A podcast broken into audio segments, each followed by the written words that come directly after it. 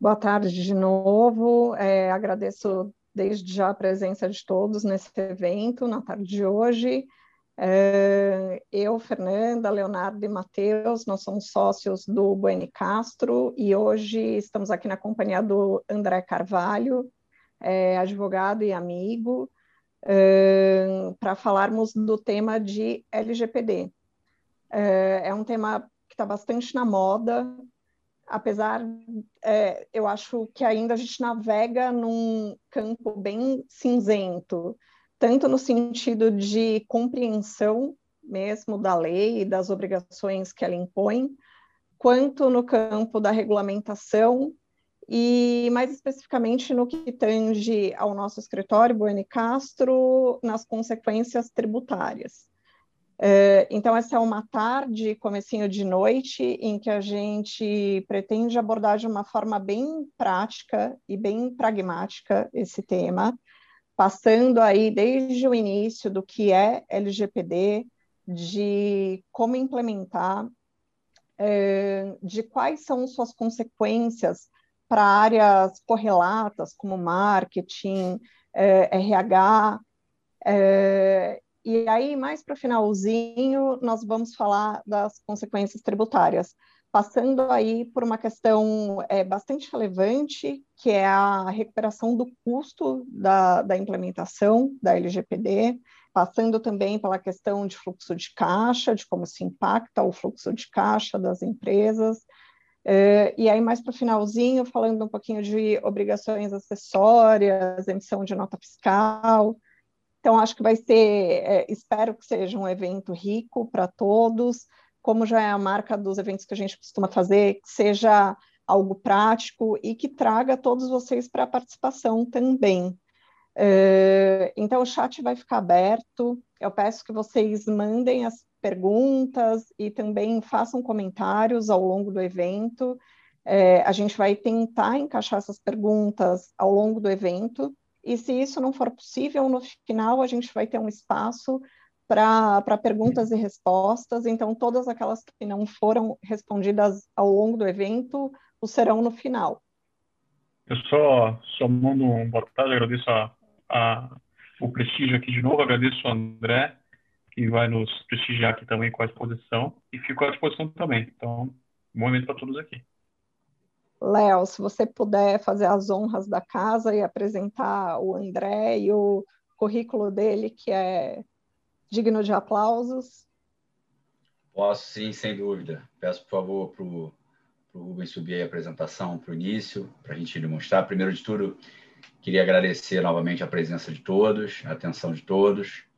Ah, mais uma vez, como a Fernanda falou, é um privilégio e uma felicidade muito grande para a gente fazer esse, mais um evento com a presença de tantas pessoas, tantos interessados. Dessa vez, é, seguindo a nossa tradição de termos sempre um, sempre que possível, quando for uma, uma área interdisciplinar e tiver sempre algo a mais do que o direito tributário, sempre um convidado, um convidado especialista no tema, sempre um expert uh, de renome, de conhecimento no mercado em relação a essa área que vai trazer. E nesse caso é o André, né? O André Castro Carvalho, uh, apesar do Castro, nós não somos parentes, né, André? Apesar de a gente andar sempre Exato. junto pelo sobrenome, mas o professor André Castro Carvalho é, tem um currículo invejável, uh, é pós-doutor é, pelo MIT, nos Estados Unidos, doutor e mestre uh, em Direito Tributário Financeiro e Econômico pela Universidade de São Paulo, pela USP, é professor em diversas instituições, das mais renomadas em São Paulo, IBMEC, INSPER e Mackenzie. É vice-presidente do IBDE, também um cargo que ocupa já com, com bastante é, é, afinco e deixando muito claro a sua capacidade é, em direito financeiro, é, em direito regulatório, em direito administrativo. É, é um advogado que hoje está coordenando a área dessa parte de proteção de dados e privacidade do PEDU de Advogados, mas é consultor na CCC, empresa de consultoria que ele é sócio, junto com o professor Zé Maurício, Zé Maurício Conte, da USP, é, e, enfim, tem uma equipe de muito, muita qualidade tratando desses projetos e fazendo essa consultoria. Uh, é autor e coordenador de diversos livros de compliance uh, e junto comigo tivemos a felicidade né, de coordenar o manual de Project Finance no direito brasileiro, um livro que está sucesso de vendas na Quartilatam. O André tem outros livros muito bons e, obviamente, na área de compliance, na área de direito financeiro e regulatório. E importante ressaltar também uma coisa que eu acho muito importante: o André ganhou o prêmio da CAPES de 2014 pela melhor tese, uh, e foi realmente um marco, não só para em relação à USP, mas em relação a o André tão novo ter ganho esse prêmio é, extremamente importante no ambiente acadêmico. Então, é, tenho uma enorme satisfação de ser amigo dele, de ter coordenado o livro com ele, de termos artigos em conjunto e, de, sobretudo, tê-lo como convidado hoje aqui nesse evento. O André, para mim, é, é uma das pessoas mais capacitadas para falar de LGPD, um dos maiores especialistas hoje no Brasil de compliance. E quando se fala de direito regulatório, é, em geral, é, essa, essa veia do compliance hoje muito maior que tem um pouco de criminal, que tem um pouco de regulatório, que tem um pouco de societário contratual, uh, que tem um pouco de direito privado. Para mim, o André é um dos maiores profissionais, se não maior hoje no Brasil, que transita em todas essas áreas de grande qualidade. Então, para a gente, é uma honra muito grande. E não vou mais tomar a palavra, vamos deixar para o especialista, para o nosso convidado de honra, começar aí a apresentação dele. Bem, muito obrigado. Uh, boa tarde a todas e todos. É prazer poder contribuir para esta série de webinars da Buene Castro Tax Lawyers. É, o Léo é um grande amigo da é, que a academia me trouxe, né? E, e, profissionalmente também, como ele já comentou, a gente tem interagido muito. E, e, e aí na companhia da Fernanda e do Matheus, tenho certeza que ah, ah, temos serviços de excelência na área tributária. E é um prazer agora poder falar sobre Lei Geral de Proteção de Dados para vocês. É, eu preparei uma apresentação aqui bem, é, bem direta, né, para a gente poder depois é, abrir para Q&A, para qualquer tipo de dúvidas que vocês te, que tenham e queiram esclarecer. É, e espero que, que atinja o objetivo que buscou vocês a, a assistirem esse webinar. Né? Então, primeiro eu vou falar sobre a, a LGPD, o que é, por que veio, para onde vai, né? Por que, que a gente tem a LGPD hoje? É, para quem está ouvindo falar pela primeira vez, é, a LGPD é uma lei que trouxe um novo paradigma na uh, esfera de tratamento de dados pessoais das pessoas jurídicas. Né? Também se aplica a pessoas físicas, mas muito mais focado em pessoas jurídicas. Sempre houve no Brasil e fora do Brasil também uma noção de que os dados são daqueles que coletam e tratam, né? Então, os dados pessoais é daquele que tem que construir um mailing, construir uma base de dados, e isso não é verdade, né? Acho que a última década com alguns escândalos, como o da Cambridge Analytica, que inclusive virou até é, um excelente documentário no Netflix, quem tiver interesse de assistir, chamado Privacidade Hackeada, mostrou que os dados, na verdade, não pertencem às empresas, pertencem às pessoas, né? E a LGPD ela vem muito na, na linha do que o GDPR, que é a, a sua principal inspiração, que é o Regulamento Geral de Proteção de Dados da União Europeia, resgatou, né? Afinal, a Europa sempre teve uma tradição muito forte em privacidade e a LGPD resgata, é, ou melhor dito, ela constrói isso no Brasil, já que o Brasil sempre foi um país com uma vocação menor para esses temas, né? Que agora ganha muita força. Então, a LGPD ela tentou trazer mais transparência para nós, né? Que somos os uh, titulares de dados, né? É, vocês devem ter reparado ali nos avisos iniciais, falando da gravação, enfim, que isso é, pressupõe aceitação. Então, é, é esse tipo de, é, eu costumo dizer fair play, né? esse tipo de, de lealdade que temos que ter com as pessoas que uh, têm seus dados coletados e tratados a todo tempo. Né? Com a pandemia, vocês devem ter percebido, isso somente aumentou. Né? Então, a LGPD ela veio muito em boa hora, porque a, é, precisávamos de uma lei como esta, é, realmente não tínhamos nenhuma lei parecida, e, e ela traz esses ganhos que vocês vão perceber aqui ao longo desses é, minutos aqui que eu vou apresentar, é, ganhos que não são somente para os titulares, mas também para as empresas, para elas terem mais segurança jurídica no tratamento de dados pessoais. Né? É, afinal, sempre houve aquela dúvida: bom, o que, que eu posso, o que, que eu não posso fazer, enfim, o que, que pode até a, afetar outras legislações, como o Código de Defesa do Consumidor, legislação trabalhista, etc. Né? Então, a, a LGPD vem, como comentei, muita boa hora. Uh, temos aqui uma linha do tempo que essencialmente parte do Marco Civil. É, a gente poderia até. Sai só um, um typo agora que eu vi aqui, né? O civil saiu com acento, mas não tem. É, a gente poderia retornar para o, a Lei de Acesso à Informação, que é de 2011. Então, estamos falando de um marco de 10 anos no Brasil, de legislações específicas. É, então, Lei de Acesso à Informação 2011, Marco Civil da Internet 2014, ambas falando de informações é, barra dados pessoais, mas foi com a LGPD em 2018, quando ela é aprovada no Senado e ela é sancionada pelo presidente em 14 de agosto de 2018, que ela passa a ingressar no nosso ordenamento jurídico. Houve um, uma série de debates com relação ao início da vigência da LGPD. Por quê? Ah, na Europa, o, o GDPR, que é o Regulamento Geral, ele teve dois anos para entrar em vigor. No Brasil, a LGPD no início era um ano e meio.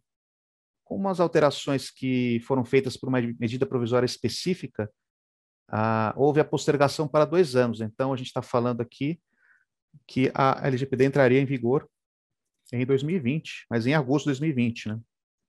O que aconteceu? Com a pandemia, houve uma série de, de alterações na, na, data de entrada em vigor e, e houve medida provisória que perdeu efeito, jogou para 2020, é, para maio de 2021, é, depois ela não foi convertida em lei, enfim, tem todo um trabalho legislativo aqui que não vem ao caso, mas em resumo, o que aconteceu? Ah, qual é a situação de hoje? Ela entrou em vigor em setembro, né, em, ao invés de entrar em agosto de 2020, então a lei está em vigor, só que as sanções administrativas, que são aquelas aplicadas, uh, a gente vai falar pela ANPD, né, que é a Autoridade Nacional de Proteção de Dados, elas foram postergadas para agosto de 2021. Então, estamos falando é, praticamente de me menos de dois meses para a entrada em vigor de todos os dispositivos da LGPD. Por enquanto, ela está em vigor parcialmente. Né? Alguns dispositivos, a vacácio legis ainda não acabou, né? Então ela não se operou. É... Independentemente disso, a LGPD já vem trazendo consequências jurídicas. Vou trazer alguns casos aqui só para ilustrar. É... Houve uma condenação de uma grande construtora por é, danos morais, baseada na LGPD, por uso indevido de dados pessoais. Era uma ação até proposta anterior à LGPD, mas a, a juíza da ação fundamentou na, na, na LGPD na hora de decidir. Teve uma concessionária de serviço público aqui em São Paulo que também teve uma condenação de 100 mil reais por violações, é, por, bom, pelo se constatou, né, violações da LGPD, isso ainda está em discussão. Então, é, e tem um terceiro exemplo, uma condenação trabalhista, né, de uma reclamação trabalhista, é, ensejando danos morais, de uma organização na área de saúde. Né? Então, é, você tem três exemplos para preservando até as empresas, mas você tem três exemplos uh, ilustrando como a LGPD já tem sido utilizada, ao menos judicialmente. E a partir de agosto, evidentemente, entra em vigor todas as questões administrativas. Né? O foco da LGPD, se a gente for olhar bem, a gente falou que é o foco do titular. Para as organizações, né, então para as empresas, é, é construir todo um programa de governança em privacidade para se respeitar as bases legais de tratamento. É, qual que é o ponto aqui? A, a LGPD ela não proíbe ninguém de tratar dados pessoais. Então, é, essa é um, uma, informação importante, né? ela não proíbe tratamento de dados pessoais. Né? Então, até colocar bem, bem claro aqui. O, o que, que ela faz? Ela diz o seguinte: olha, você pode tratar dados pessoais desde que você enquadre em algumas bases legais. E aí é importante uma certa distinção aqui entre o que a LGPD estabelece. Você tem aqueles dados pessoais, é, que são os dados que a gente sempre está acostumado a, a, a, lidar, né, com relação comercial, econômica, enfim, jurídica, nome, CPF, endereço, é, telefone, GPS, né, dados de deslocamento, entre outros. E temos os dados pessoais sensíveis, né? E esses dados sensíveis, é, eles são assim chamados porque representam um risco de discriminação, um risco de você é, sonegar direitos ou é, é, não permitir o usufruto de direitos por parte do titular. Com dados referentes à origem étnica, à orientação sexual, dados referentes à, à saúde, dados referentes a, a, a, a bio, dados biométricos, genéticos, etc. É, esses, é, essas duas categorias de dados, elas têm bases legais de tratamento. Né? Então, é, somando aqui as duas bases, né, a gente tem 28 bases legais que a gente precisa observar. Né? É, estão é, divididas em dois artigos da LGPD, o sétimo e o 11.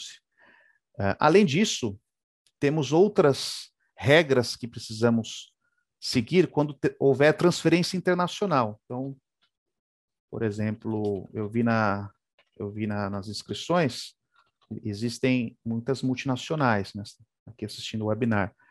A LGBT também traz uh, regras específicas para permitir transferências internacionais. Por exemplo, eu não posso simplesmente mandar os dados para outro país sem observar algumas condições. Entre elas, uh, regras de governança globais, padrões corporativos globais dessa organização, as regras que o próprio país receptor tem em relação ao tratamento de dados pessoais, entre outros. Em resumo aqui, para a gente é, seguir adiante. A, a LGPD permite o tratamento, só que você precisa ter um controle e, e esse controle é um pouco o trabalho que as organizações têm que ter de se adaptar à LGPD num verdadeiro programa de compliance digital, é uma governança em privacidade e proteção de dados. É nesse ponto que a, a LGPD se aproxima muito das áreas de compliance, de conformidade, porque é nessa uh, preocupação de checar se o tratamento está sendo devido ou não, é que a gente vai saber se a, a empresa em questão está 100% aderente à LGPD. Porque se ela não estiver observando isso, ela está tratando os dados de maneira indevida e podendo levar à responsabilização administrativa e até mesmo responsabilização civil, dependendo da situação. Então, esse é um ponto importante aqui que eu queria destacar de início. Né? É, como eu já falei, aqui se vocês têm a, as, as conceituações, né? esse material vai ficar depois para vocês. Ah, dentro desse contexto das bases legais, quem são os principais atores da lei? Né? Então, você precisa observar essas bases, elas estão sendo é, cumpridas ou não. Eu preciso entender a dinâmica das figuras que a LGPD criou. Né? Como já falamos, em primeiro lugar, ah, há um novo fiscalizador e regulador chamado ANPD, que é um órgão pertencente à presidência da República, né? então é um órgão é, federal, é, responsável por regular ah, pontos da LGPD, fiscalizar o seu cumprimento, auditar, eventualmente, ah, empresas que não estejam ah, cumprindo a LGPD e, caso de descumprimento de regras, aplicar ação de penalidades que, vai, que vão de advertência até a possibilidade de multa, multa que pode chegar, no pior dos cenários, até 2% do faturamento. Então, esse seria o caso mais extremo. Portanto, a ANPD é um novo player nesse processo. Então, além de PROCON, Ministério Público, é, todos os atores que já vêm é, tutelando as regras de proteção de dados, né, a gente tem a NPD aí como um, novo ator, um ator com muitas competências e que a partir de agosto vai poder aplicá-las e de maneira uh, indiscriminada, ou seja, todos os setores estão sujeitos. Aí alguém vai falar, ah, mas eu tenho o Banco Central, que é meu regulador. Ah, mas eu tenho a SUSEP, ah, mas eu tenho a Previc, é, não importa, tem o CVM. A, a NPD tem competência geral sobre é, regulação em, em, no que se refere a tratamento de dados pessoais. Então, ela afeta todos os setores, inclusive setores regulados. É claro que esses setores regulados que eu citei já possuem diversas regras de aderência à LGPD. Né? Então, o próprio setor bancário, por regras de sigilo bancário, tem uma boa aderência aos princípios, mas mesmo assim está sujeito a eventualmente descumprir a LGPD e ter que responder perante a NPD e não perante o Banco Central, caso haja algum descumprimento. Então, esse é um primeiro uh, ator importante. O segundo ator é o titular, que somos nós. Né? Então, é qualquer pessoa física. Cliente é titular, o ex-cliente é titular, um colaborador, ou seja, um empregado da empresa é um titular. Né? Um terceiro é, é, titular, o terceiro que é pessoa física, né, que está lá alocado na, no cliente, no, na, na, empresa, ele é titular. Então, é, a gente tem um visitante de uma fábrica, é titular. A gente tem titulares em quase todas as nossas relações jurídicas. Então, tem uma ilusão, ah, mas eu sou B2B, não, tô, não tenho problema com LGPD. Isso é o que eu mais escuto quando a gente está em conversas para começar a desenhar os programas de governança. Ah, bom, você é B2B, tudo bem, você não tem clientes pessoas físicas, mas você tem dois mil empregados, você tem dois mil titulares ali que podem te trazer é, riscos se você não estiver fazendo o tratamento de maneira adequada. Você não tem o, o, o, risco do lado comercial, mas você tem o risco do lado trabalhista. Né? Então, de qualquer forma, é o que eu falo, não tem como escapar. É, não, há, não é porque é B2B ou B2C que a empresa vai ser menos ou mais afetada. Ela está afetada em, em todas as relações jurídicas. Né? Portanto, todos os, uh, todas as pessoas físicas e jurídicas que tratam dados pessoais com fins comerciais, ou seja, focando aqui no meio empresarial, todas as empresas são controladoras, que é a terceira figura. Então, são aqueles que têm que tomar decisões e têm responsabilidade sobre isso em relação aos dados. A responsabilidade de tratamento é sempre de quem toma a decisão.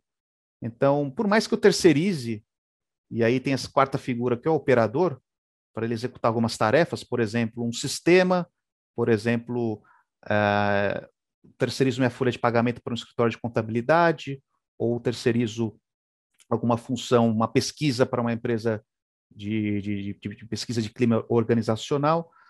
Uh, no final das contas, eu não estou terceirizando a responsabilidade, porque o operador não tem autonomia para to tomar as decisões, ele respeita as decisões do controlador e se ele age de acordo com o que o controlador instruiu, e se ele respeita a LGPD, ele não é responsável. Ele só é responsável solidário se ele não cumpre esses dois requisitos. Bom, e por fim, quem que chega aqui? O encarregado. Né? O encarregado, que é uma, tra uma tradução que eu não gosto muito, né, que foi do importação do português de Portugal, da, do GDPR, que seria o, o, o DPO, né, o Data Protection Officer, é, que seria o, o, executivo de proteção de dados. Né? Até para não exigir que seja um executivo, um diretor, por exemplo, a expressão encarregado fica aberta para ser uma pessoa física ou jurídica. Né? E com, esse, com essa abertura, você tem hoje algo que fazemos muito, que é o DPO as a Service. Né? Então, a, as funções do encarregado, e são muitas, né? O encarregado, é, é, eu costumo brincar, se o encarregado soubesse as responsabilidades que ele tem, ele não seria encarregado. A gente li, quando a gente lista as, as, todas as responsabilidades trazidas na, na legislação brasileira e todas as outras potenciais responsabilidades que já existem na União Europeia e que provavelmente vão ser incorporadas no Brasil, é, o job description do DPO é, é quase 10 páginas de, de, atuações que ele tem que ter dentro da empresa. Então, é, é muito interessante para a empresa ter um apoio externo para ajudar nesse dia a dia, porque realmente isso transforma a organização. Isso vai gerar até um impacto tributário, que é o gancho com a palestra do Leonardo em seguida. Né? O impacto que isso gera por conta de todas essas obrigações. E o encarregado da LGPD, ele é obrigatório, porque a LGPD fala que a pessoa jurídica deverá indicar o encarregado. Então, é uma obrigação legal. Como é obrigação legal, gera o impacto tributário que vocês vão ouvir em seguida. É... Portanto, o encarregado ele é peça-chave nesse processo. Ele vai interagir com o NPD, né? então, é, qualquer tipo de problema, incidente, ou um vazamento, ou um tratamento ilegal em relação a dados pessoais, a NPD vai acioná-lo. Ele interage com o titular. O titular tem uma série de direitos lá no artigo 18, que é uma espécie de CDC, eu diria, de, de, uh, o setor da, que trata dos direitos titular é uma espécie de código de defesa do consumidor em relação a dados. Então, ele tem uma série de direitos que o encarregado tem que garantir. Caso contrário, ele pode peticionar na NPD e, enfim, gerar o, todo o processo de fiscalização que a gente já comentou. Ele tem que interagir com as áreas distintas do controlador. Ele vai interagir com todo mundo, com RH, que a gente já falou, marketing, jurídico, é, vendas, é, financeiro, etc. Então, ele é o ponto de apoio nas decisões relativas a dados pessoais. E ele também vai ter que interagir com o operador na hora de celebrar os contratos. Então, vai ter que ter uma função mais jurídica aqui, de revisar os contratos, ver as cláusulas e ver se as obrigações com o operador estão bem delineadas. Porque se não estiverem, ele não vai gerar a solidariedade que a lei permite. Né? E aí ele vai ter problema depois na hora de qualquer tipo de ação de regresso ou tentar uh, obter é, essas informações com, com uh, obter essa, essas tutela né, da indenização com o operador aí, que foi o responsável pela, pelo ilícito. Então, essas são as figuras principais em que a gente tem que, que se atentar, e tudo isso impacta diretamente na, na figura aqui da, da LGPD. É, eu separei, falando em áreas aqui, né? RH, marketing fiscal, separei aqui a gente discutir alguns potenciais impactos que surgem com a LGPD, né? É, quando a gente pensa na área de RH, área de marketing, área fiscal, foram as três áreas que a gente separou, vamos resgatar de novo as bases legais. Então, peguei aqui as bases legais da, do tratamento de dados pessoais. Eu não estou entrando nem nos dados pessoais sensíveis para uh, eh, ficar mais simples. Né? Existem algumas bases que eu não vou usar, porque são bases do governo, por exemplo, execução de políticas públicas. Bom, se eu estiver falando de uma estatal, de uma empresa, é, ou falando do próprio setor público, talvez eu use essa base, mas geralmente eu não vou estar me baseando nela. É, Proteção ao crédito, bom, vai depender se eu sou uma instituição financeira ou se eu sou um, um, um birô reputacional, então também vai ficar um pouco difícil eu usar essa base. Pesquisas, também vai depender se eu faço pesquisas ou não. Geralmente as empresas não, não realizam pesquisas. Proteção à vida e à saúde, bom, vai depender também, geralmente nas questões de plano de saúde, pode ser que isso entre. Mas o que, que me sobra? É, além de uma outra base que seria a questão de execução de contrato. Vou acrescentar aqui. Me sobra pouca alternativa, né? essa que é a verdade. Então, o meu tratamento ele está baseado aqui numa obrigação legal ou regulatória, aqui sim nas áreas fiscais, né? Por quê? Por conta de normas tributárias, principalmente obrigações acessórias, como o Léo vai falar depois. Então, aqui a área fiscal é bem afetada. Né? E aí ela tem uma base legal que, que, bom, tem obrigações legais, eu preciso coletar esses dados para fins do e-social, por exemplo.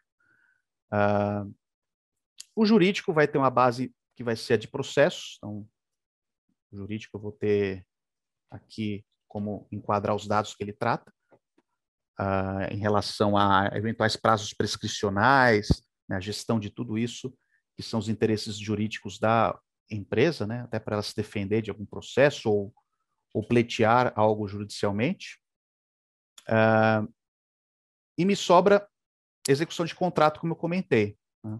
Então, porque eu tenho um contrato com aquele titular, E para poder executar aquele contrato, eu preciso tratar dados pessoais. Então, por exemplo, eu tenho uma é, escola de inglês, preciso emitir um certificado. Bom, para isso eu preciso do nome, CPF. Então, eu preciso desses dados e o, e o contrato já me dá essa base legal, né? senão eu não consigo emitir o certificado. É, então, o que, que, me sobra no grosso que, que, se a gente for pegar, são é, 90% das hipóteses de tratamento.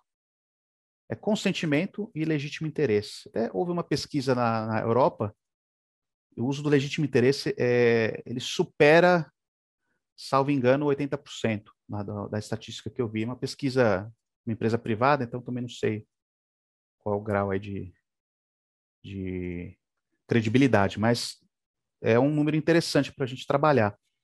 Por que, que essas duas bases são muito importantes? Bom, porque consentimento é fácil de obter, né? Então, eu vou lá, peço para alguém, ah, assina aqui, clica aqui, responda aqui, é, é, é, clique com da, touch aqui no, no, no, celular, então você consegue ter o consentimento de maneira relativamente fácil. Só que fácil vem, fácil vai. Né? O consentimento também é fácil de você revogar. E aí você tem todo um problema de gestão dessa revogação, porque esse é direito do titular. Ele tem o direito de revogar o consentimento. Então, é um pouco uma armadilha, né? E a gente sempre olha isso é quando você tem um exagero no uso do consentimento. Será que não tem uma base melhor para usar? Né? Será que não tem uma obrigação legal? Por isso aí a importância de um olhar jurídico sobre aquele processo, né? que às vezes a área não tem esse olhar jurídico e aí uma opinião independente consegue encontrar uma solução além do consentimento. Em segundo lugar, seria o legítimo interesse. Só que o legítimo interesse você precisa fazer alguns testes, né? Que isso já foi desenvolvido pela, pelas autoridades europeias, né? A melhor, é, é, eu acho que nesse sentido, é a, é ICO, que é a, é, é a ligada ao Reino Unido. Então ela vai falar, bom, primeiro vamos fazer o teste é, da necessidade, né? qual finalidade que você precisa, é o teste da adequação, o teste das salvaguardas, ou seja, o que, que você preparou para não expor esse titular a um risco desnecessário, e, finalmente, não menos importante, as expectativas legítimas desse titular, né? Você está respeitando ou não. Então, por exemplo, a, área de RH que a gente selecionou, ela vai receber um currículo geralmente baseado no quê? No consentimento. O titular vai lá e, e manda o currículo, enfim. Então eu consigo na, na, no recrutamento, né, no início do recrutamento, até fazer essa gestão com o titular.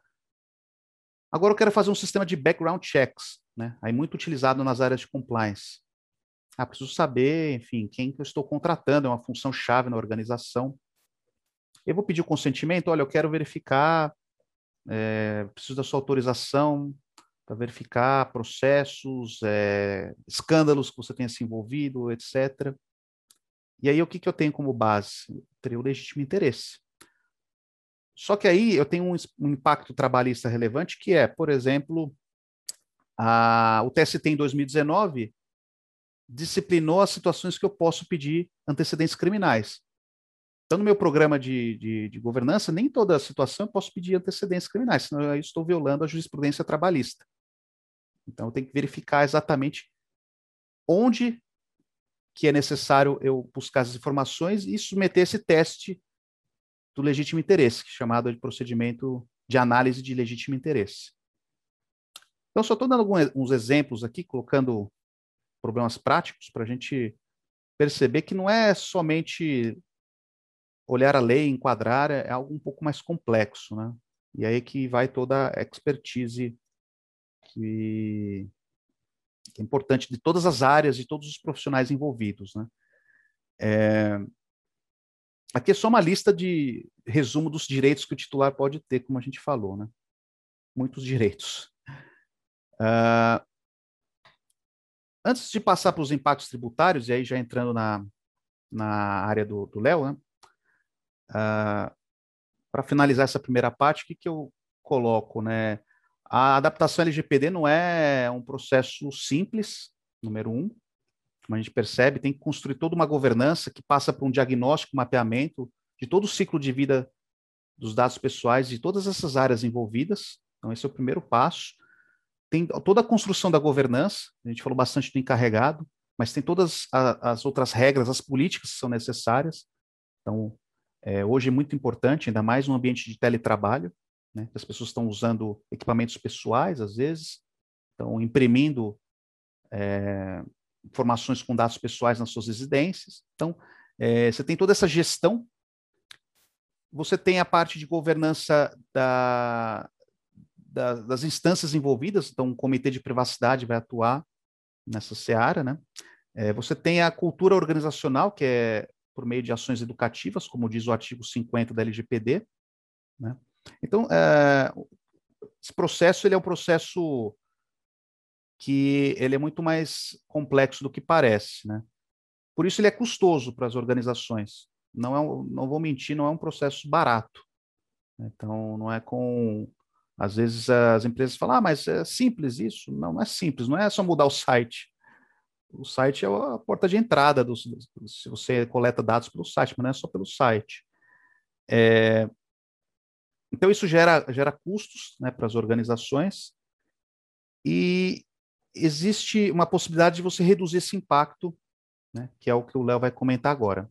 Então, agora eu passo o bastão e, e deixo ele trazer a, a, as, a, as consequências de, que a LGPD traz no aspecto financeiro e como mitigar isso por meio da, de, de, de uma tese tributária interessante que ele vai desenvolver com vocês. Bom, obrigado, André. Acho que até agora já foi bastante elucidativo, trazendo bastante experiência né, de projetos que o André e sua consultoria, junto com o escritório de advocacia, é, está tocando, né? estão tocando esses projetos. Ah, nós aqui do, do N Castro, nessa parceria com o André, o nosso interesse é não só para os nossos clientes oferecer é, esses serviços de análise de compliance da LGPD, por meio, claro, do André, é, e garantir que nossos clientes estejam preparados para isso, que é muito importante. E especificamente na seara tributária, que é o nosso métier, trazer vantagens é, de todo esse, esse novo, essa nova realidade que a LGPD tem trazido para as empresas, o que que isso pode é, catalisar como vantagem ou como oportunidade tributária para as empresas. Então, vamos começar a apresentação. Pode passar, por favor, Rubens, é, dos impactos tributários.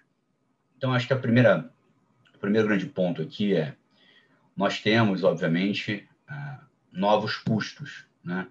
custos que antes não eram, uh, primeiro, incorridos, quase sempre, não eram incorridos, era ficava o apetite uh, de determinada empresa ter um programa de compliance mais forte ou menor, dependendo de leis.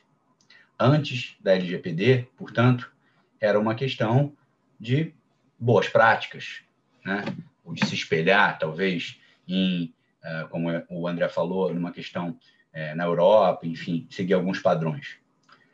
Agora não é mais assim, né? E agora estamos dizendo praticamente, sobretudo a partir de agosto, que as sanções vão estar 100% vigentes e eficazes. Então, é, temos custos adicionais que há dois, três anos não existiam e que até pouco tempo atrás, dependendo das empresas, ainda não assumiram por causa das sanções. Né? Sabemos que tem, claro, empresas e contribuintes que assumem risco, assumem posturas um pouco mais conservadoras ou mais vanguardistas, depende. Né? Sem contar a questão dos óbices mesmo, né? das dificuldades de se é, implementar, de achar bons prestadores, sistemas, etc. Então, a partir de, sobretudo, vou né, arredondar para o mês que vem, esses custos de implementação e manutenção da LGPD, eles vão ser uma realidade. E a partir desse momento, o que, que a gente tem de vantagem tributária? Bom, o que salta aos olhos, obviamente, é que para as pessoas jurídicas optantes pelo regime é, de lucro real, e, portanto, sujeitas ao regime não cumulativo das contribuições ao PIS e à COFINS, isso poderia ser caracterizado como insumo e, portanto, gerar direito a crédito. Então, o primeiro ponto aqui é creditamento para fins de PIS e COFINS. Né? Então, regime não cumulativo, todo mundo sabe, eu me acredito do que eu gasto como serviços ou aquisição de bens e mercadorias, desde que anteriormente tivesse previsto na instrução normativa, STJ, decisão interpretando de uma forma mais menos restritiva, melhor dizendo, e trazendo alguns novos conceitos que a gente vai falar. O primeiro ponto é, vai gerar uma discussão e a gente tem duas vertentes. Porque os gastos que eu tenho com serviços, com licenças, com treinamento, eh, com aquisição de material, eh, aquisição de servidor, manutenção e atualização de tudo isso, materiais, esses gastos, ah, eles vão gerar, e na nossa opinião podem gerar, é, crédito para PIS e COFINS no sistema não cumulativo, no regime não cumulativo, por duas vertentes. A primeira é a vertente, digamos assim, mais direta. Implementação dessa estrutura e a manutenção, é o bullet 2 aqui, decorre de imposição legal. Você tem uma lei que exige que você cumpra certos parâmetros, tenha certos cuidados e trate de determinada forma as informações dos, dos titulares. Bom, você cumprir essa lei, senão você tem sanção. Então, decorrente de obrigação legal. A inobservância dos ditames e das disposições da LGPD vai gerar sanções. Bom, se eu interpretar que eu estou gerando crédito de PIS e COFINS em relação a todos os gastos com a LGPD por uma imposição legal, é uma via, digamos assim, mais direta. A outra questão seria, ah, essa decorrência, uma eventual discussão, que a decorrência de lei não necessariamente chancelaria esse direito de crédito. Isso não é uma discussão nova. Né? A Receita Federal, historicamente, sempre questionou é, creditamento de PIS e COFINS, uh, desde a criação do sistema não cumulativo, inclusive quando a lei ou um regulamento, né, com normas infralegais, exigiam esses gastos seja por uma questão setorial, sanitária, enfim, específica. A gente tem um recurso especial do STJ que trouxe essa, digamos assim, inovação na sistemática do regime não cumulativo de PIS e COFINS, que foi um divisor de águas, que trouxe o teste da subtração. Dois elementos novos para verificar o que é insumo para fins de creditamento de PIS e COFINS. Essencialidade e relevância. Então, tudo aquilo que a pessoa jurídica não produz sem é essencial. E isso é creditável, gera crédito físico-fins. E tudo que a pessoa jurídica é, que é, leva para fazer bem, é, bem menos, ou em quantidade, é, qualidade ou é, eficiência, é relevante. Então, a relevância. Então, se eu diminuir o processo produtivo, deixar de ter aquele insumo, ele, é ele deixa de ser relevante, ele deixa de ser essencial, eu, ao contrário do senso, estou é, prejudicando o contribuinte, portanto, tenho que dar direito a crédito desses gastos relevantes e essenciais. Então, essa decisão do STJ traz um argumento, digamos assim, um pouco mais amplo, um pouco mais holístico, que é não necessariamente preciso me apegar a ser decorrente de lei, né? Eu tenho que falar que eu vou gerar o direito a crédito de PIS e COFINS, porque a lei de LGPD me obriga a fazer determinados, ter determinados comportamentos que geram gasto. Essa é uma linha. A segunda linha, que também decorre disso, mas que é um pouco diferente, é, independentemente de obrigação legal ou não, é essencial ou relevante. Agora, trata-se de relevante justamente por decorrer de imposição legal. Isso a gente tem a Procuradoria, da Fazenda Nacional, já no ano de 2018, com base é, em resposta ao recurso especial do STJ que trouxe o teste da subtração, dizendo justamente que o critério da relevância é identificável no item cuja finalidade, embora não indispensável à elaboração do próprio produto ou à prestação de serviço, entregue o processo de produção. Ok, esse é o critério de relevância. E bota, seja A, pela singularidade de cada cadeia produtiva, particularidades, enfim, especificidades, ou B, seja por imposição legal, ou seja, imposição legal é relevância. Então, apesar de tecnicamente poderem ser didaticamente até segmentados entre duas argumentações jurídicas, decorrência de lei, essencialidade e relevância, a relevância ela decorre de uma imposição legal. Então, é, o ponto é, o STJ trouxe o conceito de relevância para o teste de subtração, isso favorece o argumento do creditamento. A Procuradoria da Fazenda já falou que relevância decorre de imposição legal, e a LGPD, obviamente, é uma lei.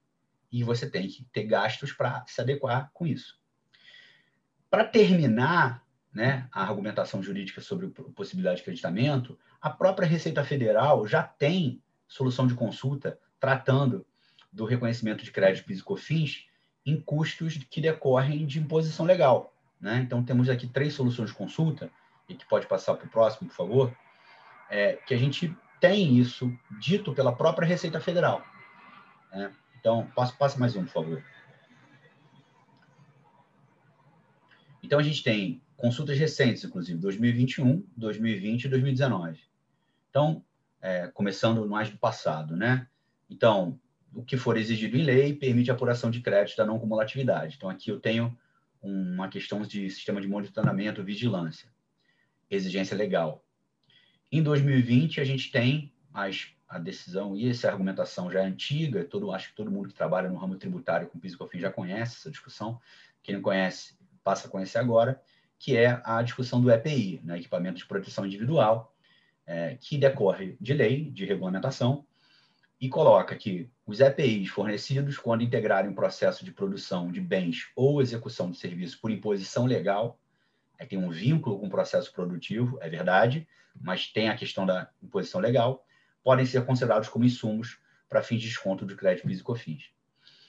É, e nós temos, em 2021, também a mesma, uma questão parecida, dizendo é, que, é, por imposição legal de legislação específica do setor, você tem a geração de créditos PIS e de novo, aqui atrelando o critério da produção.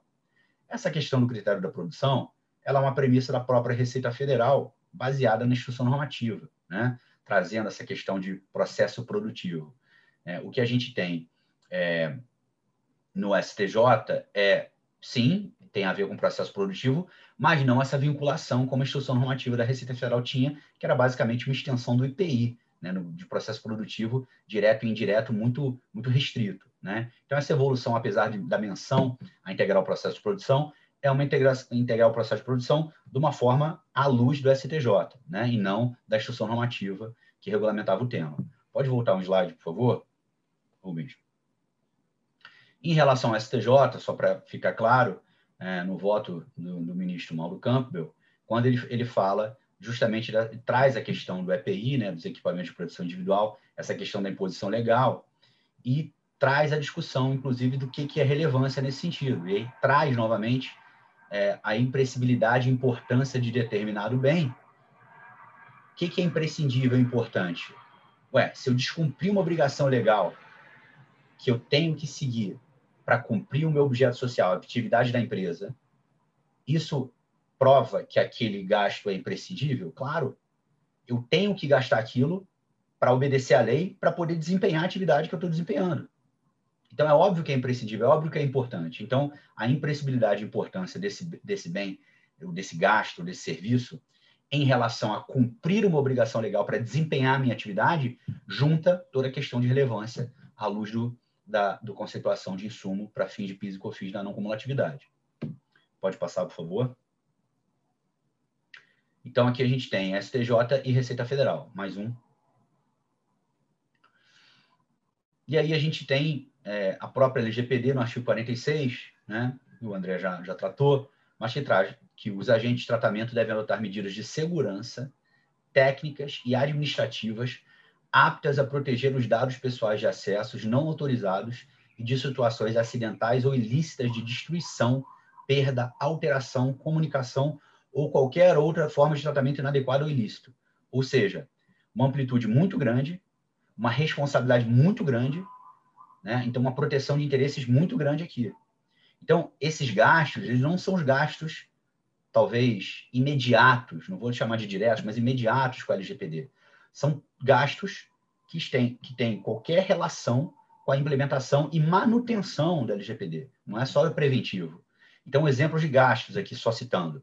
Consultoria e escritório de advocacia, obviamente, aquisição de sistemas, licenças, servidores, desenvolvimento e manutenção dos próprios sistemas de compliance, os gastos com mapeamento de análise de risco envolvendo vazamento de informação, risk assessment, treinamento de empregados, muito importante, sistemas de controle de, de proteção tecnológica, obviamente toda a questão de TI, inventário e tratamento de dados, ferramentas, garantia de segurança, arquivamento eletrônico, arquivamento físico, para algumas empresas que ainda por algum motivo estão tratando disso, fazendo a migração.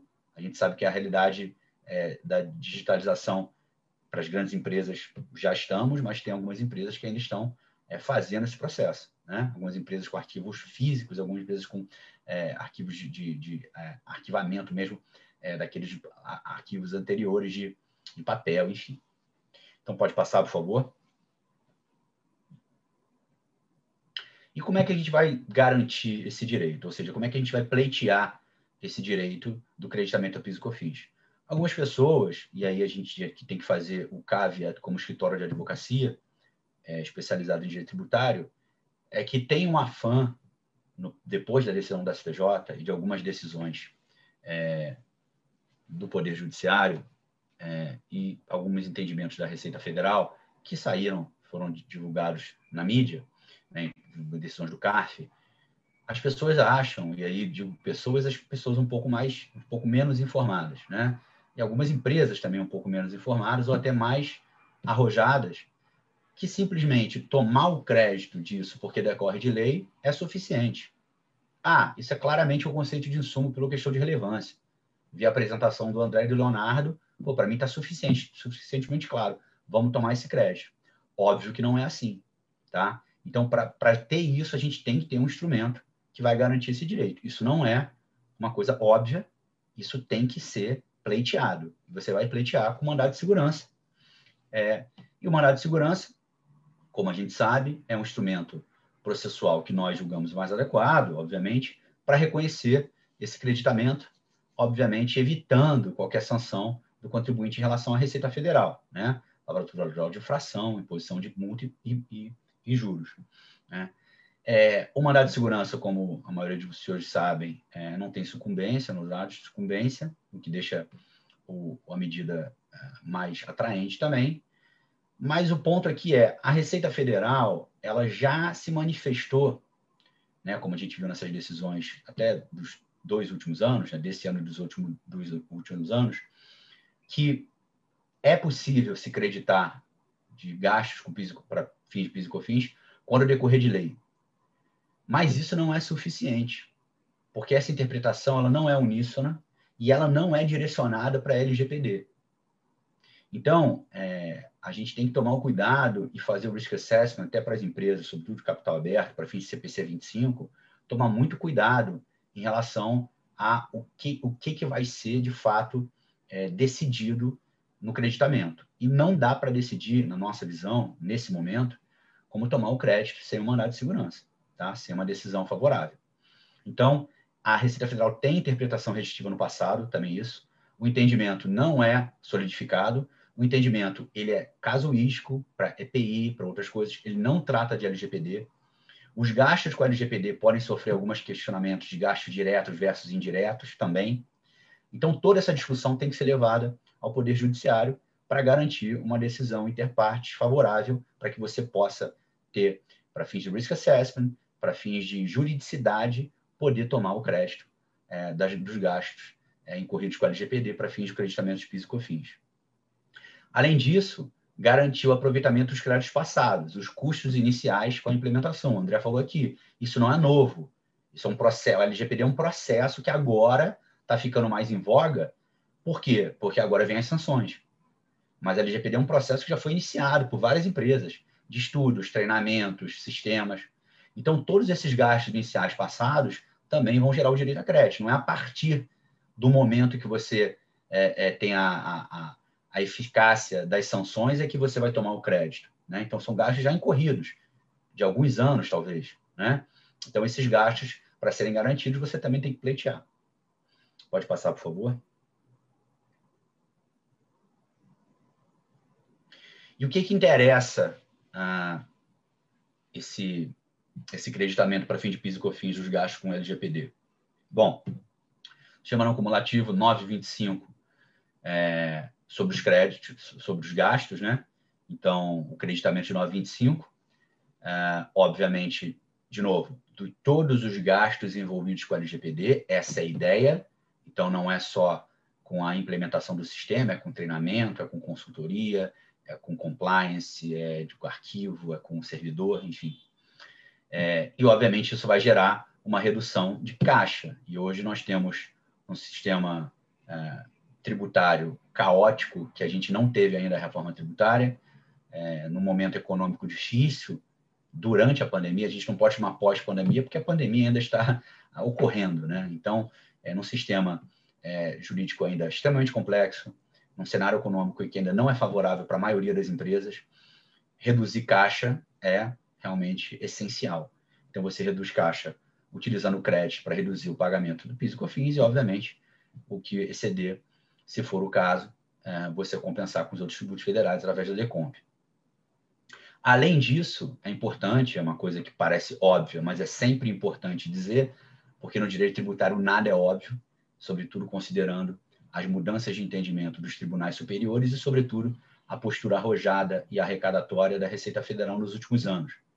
Então, a dedutibilidade das despesas incorridas com LGPD. Para o lucro real, isso é uma despesa dedutível. E o que pode parecer óbvio para muita gente, claro que isso é uma despesa dedutível, eu né? É, não, não sou cético o suficiente para achar que não pode ser isso contestado alguma vez pela Receita Federal, dizendo que ela não é usual, não é normal, não é necessária, né? porque ela é uma despesa nova, porque, enfim. É claro que aqui estou exagerando, é uma decorre de lei, é obviamente você tem que seguir. Mas a gente tem que tomar cuidado. Então, assim, tudo que é óbvio não custa reiterar.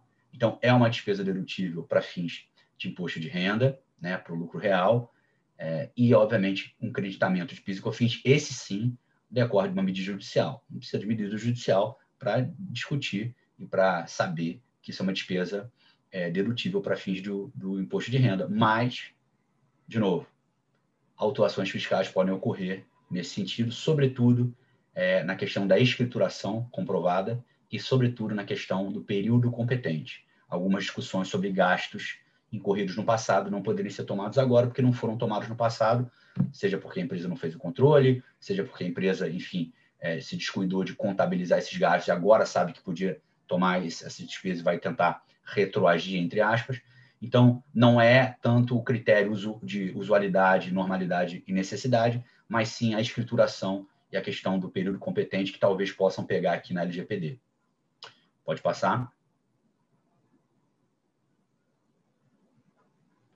em relação às obrigações acessórias, né?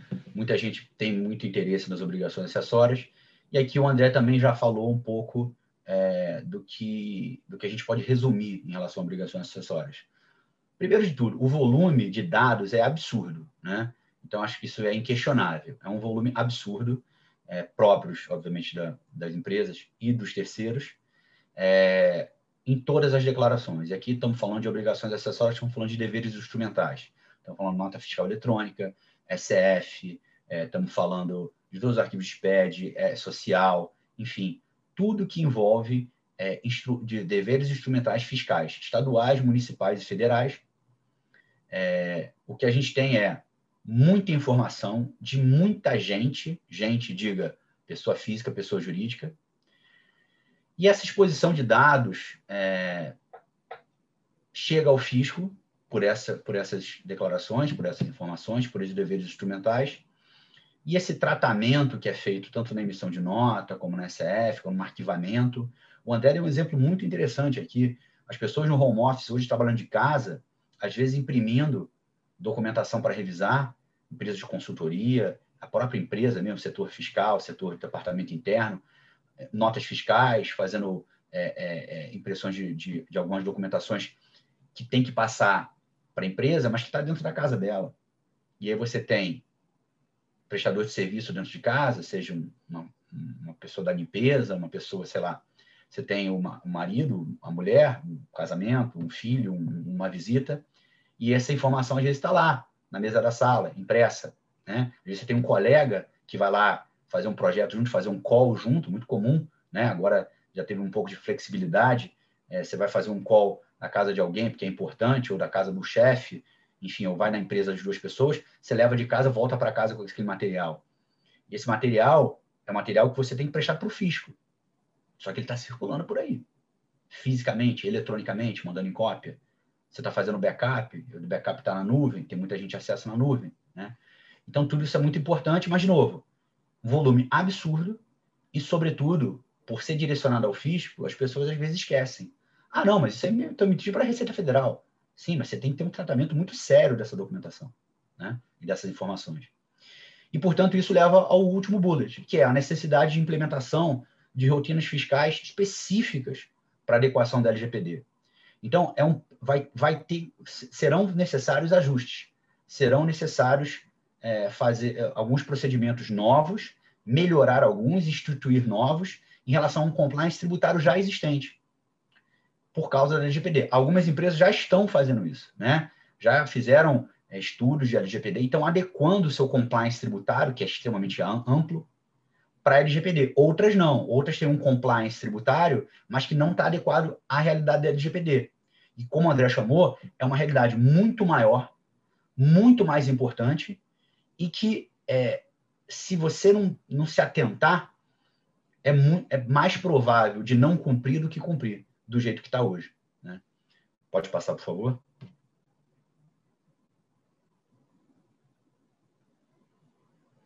Então, em relação à nota fiscal eletrônica, que é a pergunta número um da maioria das pessoas. Ah, e a nota fiscal eletrônica em si? Eu compro é, uma, um, um micro-ondas, é, eu é, é, tomo um serviço qualquer que eu recebo a nota fiscal paulista, enfim, como é que fica isso? Essa informação minha? Quanto eu estou gastando? Onde é que eu estou indo? Bom, é, a nota fiscal eletrônica, primeiro de tudo, as informações elas são protegidas pela GPD, como o André já falou. Então, assim, é, não tem nenhuma exceção, nenhuma particularidade. Uma coisa importante é, que a Receita Federal fez recentemente foi uma revogação é, por uma portaria de 2020 é, dessa disponibilização de acesso conjunto aos dados e informações da nota fiscal eletrônica por terceiros, né? que acho que o André também está é, com bastante atenção em relação a esses procedimentos dele. Ou seja, no final de 2020, a gente teve uma mudança importante. Né? Esse artigo 1 da portaria 2189 de 2017 foi alterado, de forma que no parágrafo 3 diz a autorização para disponibilização de acesso ao conjunto de dados e informações da nota fiscal eletrônica por terceiros fica revogada. Ou seja, autorizar a disponibilização de informações de nota fiscal por terceiros está revogada, isso não está valendo mais. E aí, no parágrafo 4 a justificativa. Fica atestada a implementação de processo de identificação de risco institucional ou risco de, ao sigilo individual da pessoa física ou jurídica a que se referem os dados e informações, justamente em razão da LGPD. Ou seja, essa autorização para você passar dados da nota fiscal eletrônica para terceiros não existe mais. Casa que o André falou, da questão do aceite, né? Ah, eu autorizo. Não, não tem essa. Por quê? Porque é muito perigoso, né? Então a gente tem que tomar cuidado, e o André falou muito bem, que é a forma mais fácil essa autorização. Um ok. A gente acha que a autorização, às vezes, né? O pessoal que tem um, uma idade um pouquinho mais avançada né, que eu, né? Não você, André, que você é mais novo. Mas o pessoal acha que a autorização é um próprio punho, escrito, carimbado, com a assinatura reconhecida. Não é mais assim. É o clique do lado, faz o pop-up ali, deu ok. Chega o e-mail, você respondeu. Se você respondeu esse e-mail, você está dando um ok. Então, quase que uma. É, não é tácito, mas é tão simples que parece ser tácita a aceitação. E aqui essa autorização é justamente para proteger justamente o sigilo em relação ao, ao, risco de sigilo individual da pessoa física e da pessoa jurídica, das duas. Né? Então, é, é uma importância em relação à nota fiscal eletrônica justamente falar, não, não basta a autorização. É mais importante do que a autorização. Vamos segurar, calma. Vamos pensar um pouquinho melhor sobre isso. Então, a Receita Federal agiu bem nesse sentido para adequar a LGPD às questões tributárias.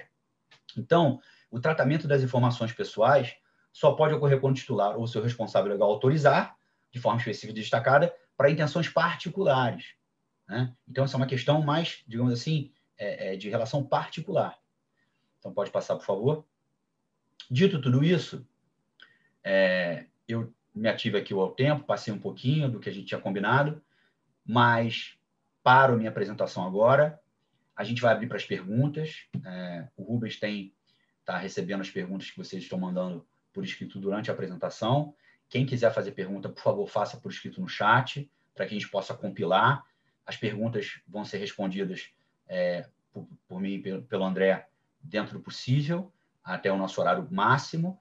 E, obviamente, se tiver alguma pergunta que não ficar respondida por algum motivo, questão de tempo questão de complexidade, a gente se predispõe, tanto eu como o André já combinamos, de responder por e-mail essa pergunta é, para quem fizer, tá?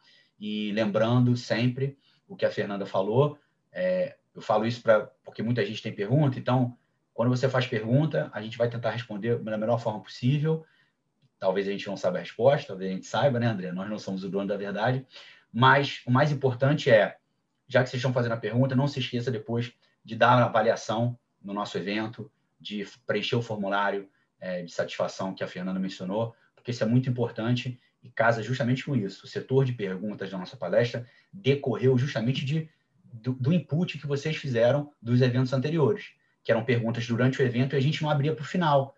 Tem gente que fica desconfortável de fazer durante, tem, dependente da, da, da, da dinâmica, não é, não é interessante ser interrompido. Não que a gente não possa ser interrompido, mas para fazer uma pergunta que perde o fio da meada e acaba perdendo o tempo da apresentação.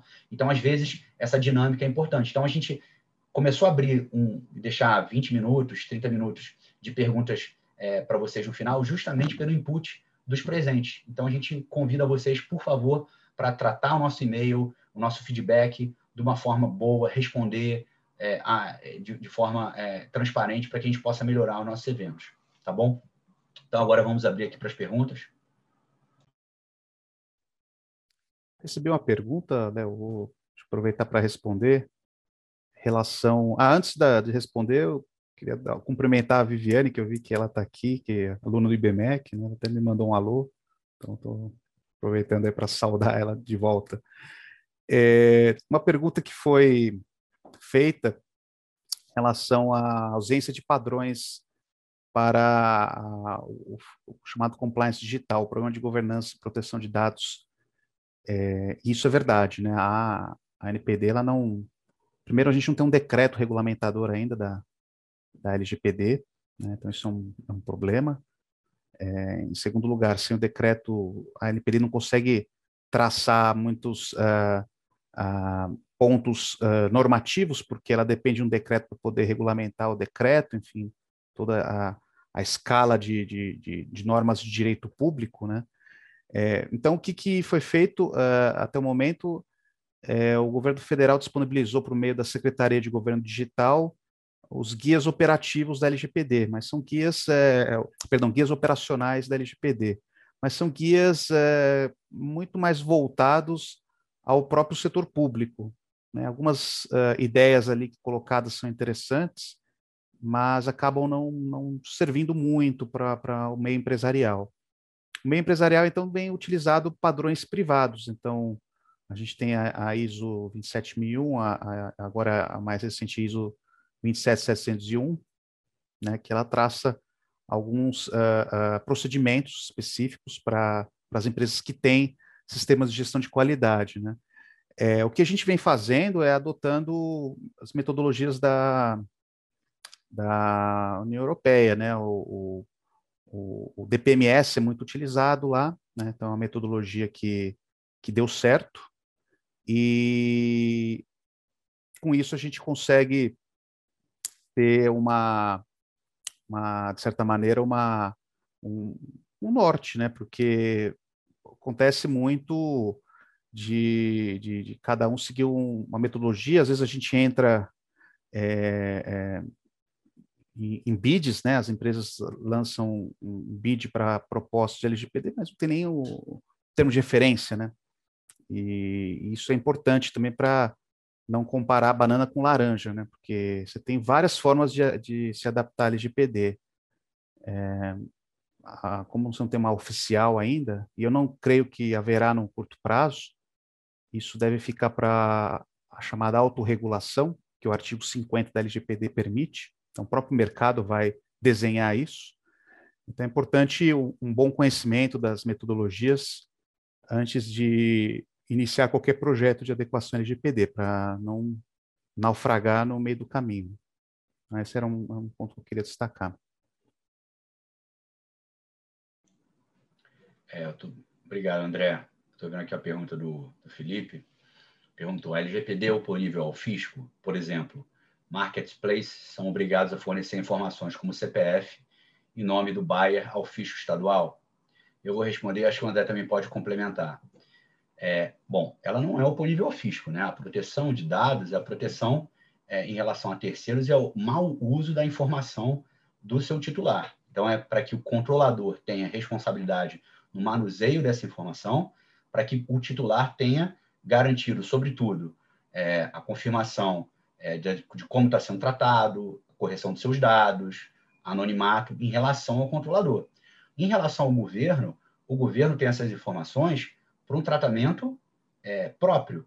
E também cabe ao governo não, e, portanto, ca casou justamente com a questão da nota fiscal eletrônica de sua revogação, de tomar cuidado com como essa informação vai ser compartilhada e vazada, eventualmente, através de cybersecurity, através de é, cruzamento de informações que podem vazar. Então, o governo tem um tratamento específico e um cuidado com as informações titulares, mas o governo pedir que o marketplace dê informações do comprador, por exemplo, isso não, no meu ver, não de nada é violação da LGPD e nem seria oponível ao fisco. A LGPD é para proteger o titular e fazer esse controle em relação ao controlador, mas o fisco é um órgão do governo que tem que ter essas informações para diversos fins, diversos princípios suportando isso, mas que, obviamente, tem responsabilidade no tratamento disso. Vimos, historicamente, no direito tributário, discussões de sigilo fiscal e sigilo bancário, nesse sentido também, recente, no nosso Tribunal Superior, que a gente viu que teve uma certa flexibilização. É, o importante, é, a gente vê muita solicitação, não só do fisco, né, de vários órgãos públicos. É, o importante é ter uma base legal regulatória, né? Porque, por exemplo, agora com o Covid, um, um caso de um, de um cliente nosso, né, uma construtora, é, começou a receber solicitações de, de órgãos municipais para que fosse fornecida a lista de pessoas que tivessem contraído Covid. Né? Aí, bom, primeira pergunta, tem respaldo legal? No caso do Covid, tem a, a lei do Covid, né? Foi aprovada em fevereiro de 2019 e que dá essas, uh, uh, essas possibilidades lá no artigo 6 né, de você compartilhar com o setor público. É, então, nesse caso, o parecer foi favorável. Porém, a gente teve um outro caso de um cliente, uma multinacional canadense, é, e a dúvida é o seguinte: é, eu quero compartilhar, a unidade canadense está me pedindo informações das pessoas vacinadas é, do Covid no Brasil. E aí ela fala: bom, posso ou não transferir esses dados? Em primeiro lugar, dados de saúde, dado pessoal sensível, né? é o dado que você tem mais, é, tem que ter mais cuidado perante a LGPD. Em segundo lugar, você tem uma base legal, regulatória? Não, né? essa base é só para órgãos públicos. É, você tem base contratual? Também não. O contrato de trabalho não, não fala de compartilhar informações de saúde com, com a matriz. É, então está tá nesse impasse, né? Agora, uma questão que chegou esta semana, inclusive, nesse cliente. A gente está tentando desenhar uma resposta para que permita essa, essa, transferência internacional de maneira segura, né? É, tudo bem que o Canadá tem, claro, suas legislações específicas, né, de proteção de dados. É um país que é, não está sendo transferido para um país que não tem nenhuma preocupação com relação ao tema, mas é, é necessário tomar cuidado. Então, eu quis citar esses dois casos como é, análogos ao caso de, eventualmente, uma solicitação fisco de dados pessoais, é, de sempre se preocupar com o respaldo legal. Né? O respaldo legal ou regulatório é o que vai dar uma boa dica em relação à resposta. Né? E mesmo que haja respaldo legal, a gente sempre ressalva, né, quando vai se comunicar com os órgãos públicos, a necessidade de garantir as salvaguardas, né? porque em alguns casos você não consegue fazer essa transferência digitalmente. Aí o, o órgão público pede envio pelo correio, é, enfim, é, você não tem o grau de segurança da informação adequado né, para transferência dessas informações, né, para o uso compartilhado, para falar o termo mais técnico que a LGPD traz. Então, também é importante é, esses alertas, principalmente para administrações, administrações públicas com menos maturidade no tema. Né? E aí as administrações locais ainda não estão muito maduras em relação ao LGPD. Perfeito, né? Ou seja, se a gente tem uma legislação estadual exigindo que o marketplace forneça as informações CPF, informações uh, uh, de compra desses compradores, a gente já teria o requisito da exigência em lei estadual, o que seria o primeiro. E segundo seria partir da premissa que esse manuseio vai ser feito de uma forma correta, ou seja, eu não posso alegar utilizar a LGPD para dizer para o governo estadual que eu não vou fornecer por violar a LGPD quando a lei estadual diz me, me manda essa informação, correto? Perfeito, é isso mesmo. Então, não sei se eu, a gente respondeu a pergunta do Felipe, eu acredito que sim. É, não sei se temos mais outras perguntas, Rubens, se você recebeu alguma. É, Léo, tem uma pergunta que é se é possível deduzir créditos com profissionais contratados para implementação da LGPD. É, eu acho que a resposta é sim, mas você pode aprofundar aí. Claro. A gente até falou num, num dos slides, né? E eu mencionei dos gastos. Eu não gosto de falar direto e indireto, porque o gasto não seria um gasto indireto, né? Conceito de gasto indireto é um gasto direto e indireto, despesa direta e indireta, é, é, um, é um conceito contábil que é um pouquinho mais amplo. Então, o que a gente está falando é gastos imediatos e gastos mediatos, né?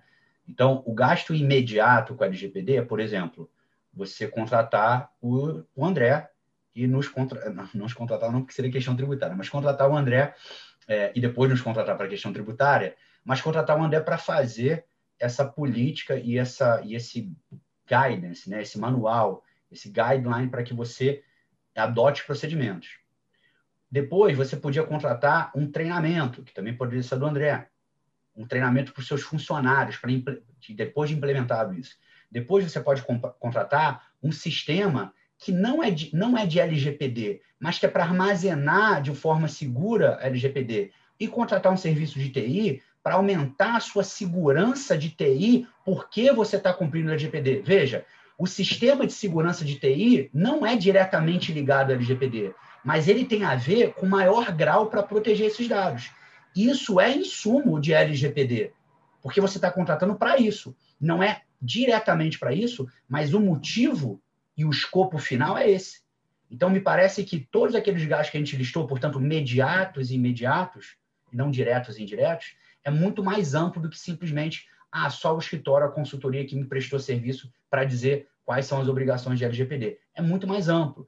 Por isso, a importância das empresas discutirem por meio de mandado de segurança, o creditamento de PIS e COFINS, porque dependendo dos gastos, é um, um valor considerável e mesmo que seja um, talvez imaterial, temos que lembrar que no momento econômico que nós vivemos, de pandemia, e no momento de extrema complexidade da legislação tributária, que os compliance costs são gigantescos, qualquer custo de recuperação tributária e qualquer implementação de procedimento de LGPD junto com a questão tributária, é um ganho de sinergia extremamente grande. Ainda que financeiramente, além do ganho financeiro, é o ganho de sinergia do procedimento para tax compliance e para LGPD, mais o retorno do tributo.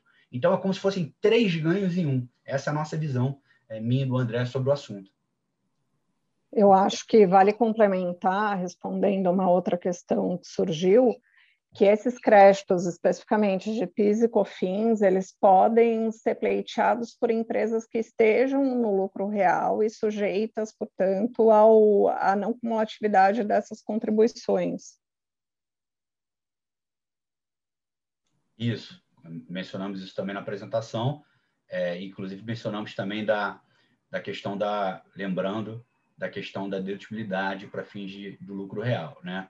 Que tomar cuidado com a questão da escrituração correta, é, da comprovação dos gastos, para direcionar que foram com o LGPD, sobre todos esses gastos mediatos e não os imediatos, e em questão ao período de competência, porque isso é uma questão que tem muito em relação a despesas extemporâneas, digamos assim, que a Receita Federal tem feito um escrutínio muito grande. Então, esse talvez seja o grande, o grande ponto para as empresas do lucro real, além da questão do creditamento. Eu não sei se nós temos mais perguntas. Se alguém quer fazer alguma não, pergunta. acho que eram só essas, Léo. Pelo adiantado da hora, eu acho que a gente pode encerrar. E, enfim, nossos e-mails estão na, na apresentação. Acho que as pessoas podem ficar à vontade para encaminhar qualquer dúvida que surja. Tá, perfeito.